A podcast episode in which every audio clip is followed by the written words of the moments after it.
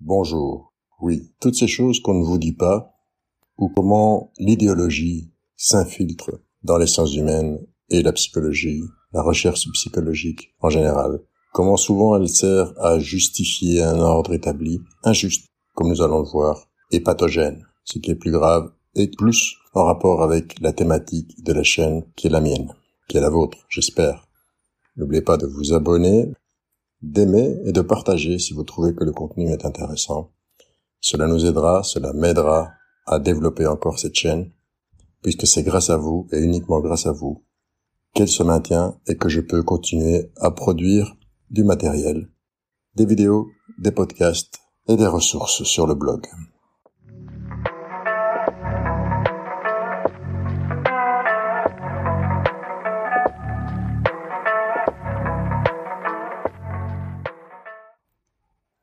Pour revenir à, la thématique qui nous préoccupe aujourd'hui, vous trouverez dans la plupart des, vidéos, des articles que vous pourrez lire et qui sont courts, qui sont brefs, qui vous promettent monts et merveilles, comment éliminer la dépression avec deux, trois trucs, comment vous débarrasser de l'angoisse avec quatre ou cinq petites astuces, comment éviter les pensées obsédantes en faisant ci, en faisant ça, etc., etc. Il y a une chose par rapport à laquelle ils ont raison. C'est-à-dire, notre cerveau, comme on a déjà eu l'occasion de, le voir et de l'entendre dans d'autres vidéos et dans d'autres podcasts, notre cerveau fonctionne pour la survie et non pas pour le bonheur, comme on tente de nous le faire croire. Le bonheur est un plus, vient en plus. Il n'y a pas de plus grand bonheur que d'être en vie et que de se sauver d'un danger imminent. Notre cerveau est donc constamment en éveil, constamment à l'affût de ce qui pourrait constituer un danger à l'extérieur. Pour en savoir plus par rapport à ça, je vous renvoie à une vidéo précédente que j'avais intitulée, que j'ai intitulée L'amour à mort ou amour à mort. Et comme notre cerveau est constamment, euh, comme nous sommes, tout notre organisme, constamment à l'affût d'un danger éventuel de l'extérieur, bah, ça nous permet d'éviter, bah, par exemple, de nous faire écraser à chaque fois que nous traversons une avenue où il y a beaucoup de trafic, de descendre les marches 6 à 6 et de nous retrouver écrasés en bas des escaliers, de manger des choses qui ne sont pas mangeables, etc., qui sont toxiques. Cela étant dit, s'ils ont raison sur ce point-là, ils oublient de dire une chose. Ils rajoutent quand même.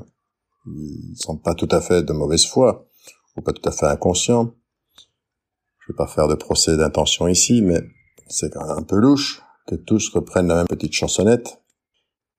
Ils oublient de vous dire une chose, c'est que ils reprennent, comme je disais, cette idée que oui, cela nous a permis de nous perpétuer à l'époque où nous étions entourés de prédateurs et que nous étions euh, de pauvres petits êtres sans défense, mais que à l'heure actuelle, cet état d'alerte constante eh bien, nous mène à la dépression, à la frustration, à l'angoisse, aux inhibitions et à d'autres maladies mentales. Euh, c'est ça qu'ils oublient de vous dire. Si nous prenons les chiffres de, des organismes internationaux, notamment de l'OMS, mais il faut même pas chercher l'OMS, il suffit de lire les statistiques des médicaments les plus vendus, nous verrons comment dans le monde occidental, dans les sociétés occidentales, la prise de médicaments qui vont traiter ce que j'appelle, je considère, je ne suis pas le seul, comme des troubles, des maladies ou des symptômes, des syndromes sociaux finalement, de société, sont majoritaires, mais d'une manière extraordinaire. Par exemple, qu'est-ce qui se vend le plus, à part les tranquillisants, les neuroleptiques, les antidépresseurs? Ben, Ce qui se vend le plus, ce sont les médicaments contre le diabète, contre l'hypertension, les somnifères. Alors, et c'est là qu'on en vient au, au nœud du problème que je veux aborder ici. C'est que si effectivement il y a des problèmes d'attachement, si effectivement notre cerveau fonctionne comme ça, si effectivement le fait d'être toujours sur les nerfs euh, fait que ben voilà notre organisme réagit de telle manière que il va créer des hormones, euh, notamment du cortisol, d'adrénaline, qui vont être euh, les hormones du stress, ou euh, provoquer des états euh, physiques qui sont comparables à l'état de panique de celui qui se trouve face à un prédateur et face auquel il ne peut que soit courir très vite, soit euh, se défendre très fort. On oublie, et j'insiste, de nous dire que nous vivons dans une société où précisément tout est fait pour que cela arrive, pour que notre organisme soit constamment sous tension.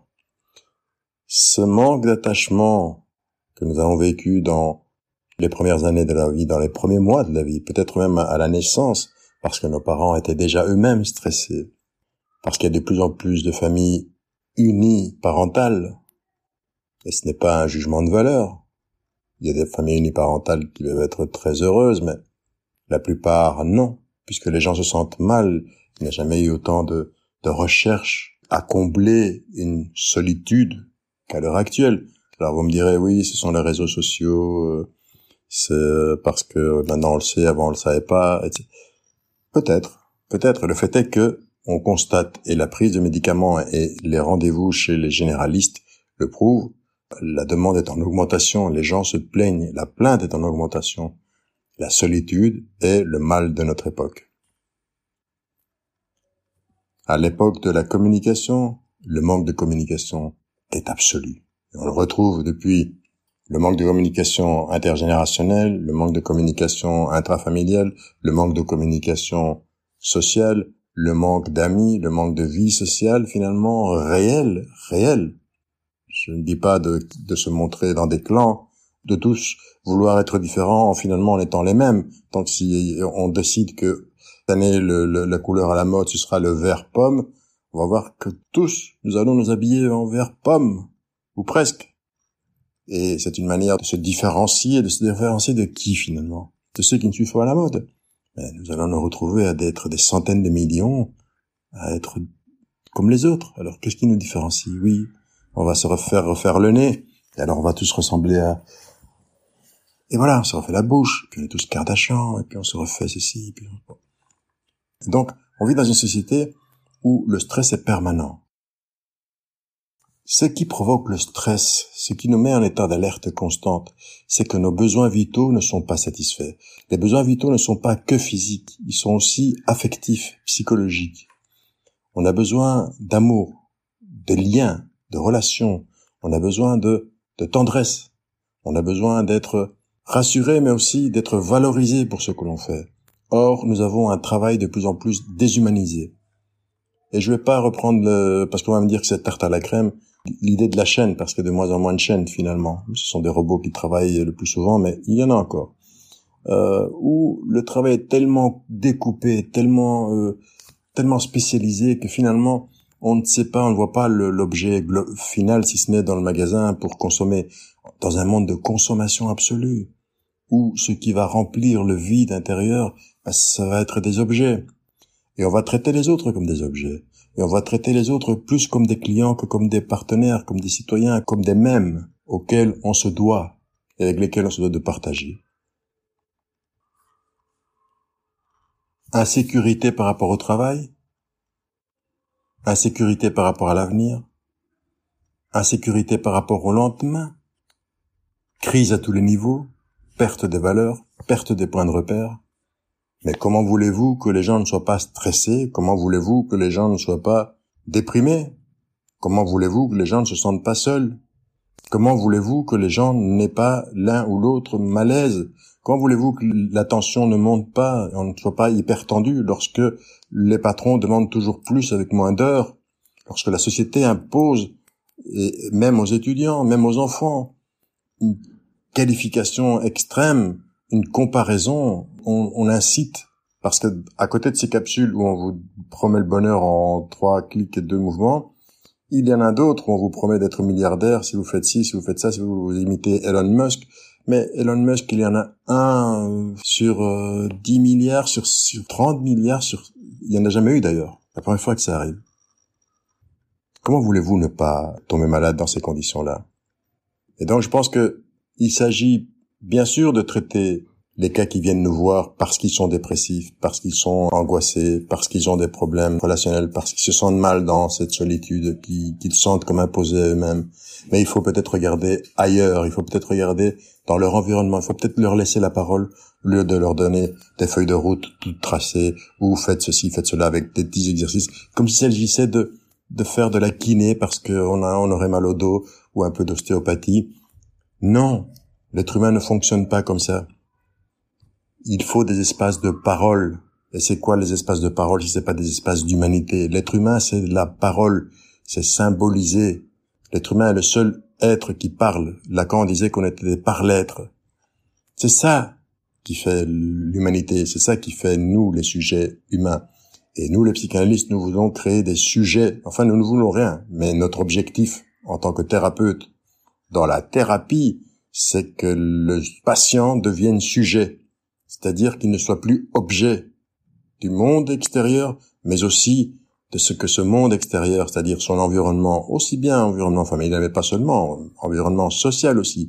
Et là, j'en veux à, ces psychanalystes qui se cantonnent au cabinet et qui se cantonnent à des, des idées sectaires et dogmatiques dont ils ne sortent pas et desquelles ils sont tout à fait prisonniers. Donc, prendre en compte aussi le fonctionnement du cerveau, bien sûr, mais aussi l'inconscient, ce que les personnes ont à dire par rapport à ce qu'elles ont vécu et comment elles l'ont interprété, parce que c'est leur manière de se défendre. Toutes ces plaintes, toutes ces demandes qui nous sont faites sont des symptômes, des symptômes d'une manière de fonctionner personnelle, parce qu'on est tous différents, mais aussi des symptômes d'une manière de fonctionner de l'ensemble dans lequel nous sommes, d'une culture qui est à la dérive, où il y a une insécurité permanente, où il y a un mélange de tout, tout est égal à tout et tout est différent de tout, mais enfin on ne sait plus très bien. il y a l'extrême gauche, l'extrême droite, mais il y a l'extrême centre, on ne sait pas, il faut aller en haut, en bas, on, s'en fout, tout le monde s'en fout, euh, après moi les mouches. La logique actuelle, c'est après moi les mouches. Et souvent, les patients me, me racontent, me racontaient comment ils n'avaient pas envie d'être égoïstes, de devenir des égoïstes en faisant leur analyse, en leur, leur cure psychanalytique. Un égoïste, ce n'est pas quelqu'un qui pense à lui. Un sujet qui pense à lui, c'est un sujet qui, justement, en tant qu'être humain, en tant que, mammifère, en tant qu'être vivant, va se protéger. Et s'il a bien reçu ce qu'il fallait durant l'enfance au niveau affectif et au niveau matériel aussi, il va pouvoir avoir cette sécurité que va lui donner les points, de de repère forts et une confiance en lui ou en elle forte. Et qui vont lui permettre d'affronter l'extérieur, d'affronter les autres, sans devoir à mettre des masques, les masques de la gentillesse, les masques de la soumission, les masques du masochisme, ou les masques du sadisme, ou les masques du, d'après moi les mouches. Et donc, être égoïste, ce n'est pas penser à soi. C'est très bien de penser à soi. Être égoïste, c'est ne penser qu'à soi et après moi les mouches. Dans ce monde de plus en plus déshumanisé, les thérapeutes, nous avons un rôle très important à jouer, les psys en général, et les psychanalystes en particulier, redonner du sens à ce qui semble en manquer, redonner la parole à ceux qui en manquent, dire les choses telles qu'elles sont, même si la vérité n'est pas toute, mais quand même. Et puis, sortir du cabinet, aller voir ailleurs si on n'y est pas, et se rendre compte finalement que culpabiliser les gens en disant que qui veut peut, alors que c'est faux, c'est complètement faux, tout le monde le sait, et ceux qui le disent le, les premiers, culpabiliser les gens, c'est malhonnête, c'est c'est criminel. Alors une parole vraie, c'est ce pourquoi je plaide dans cette chaîne et j'espère pouvoir y arriver petit à petit de plus en plus pour une parole vraie, pour le respect des sujets, des autres et de soi-même.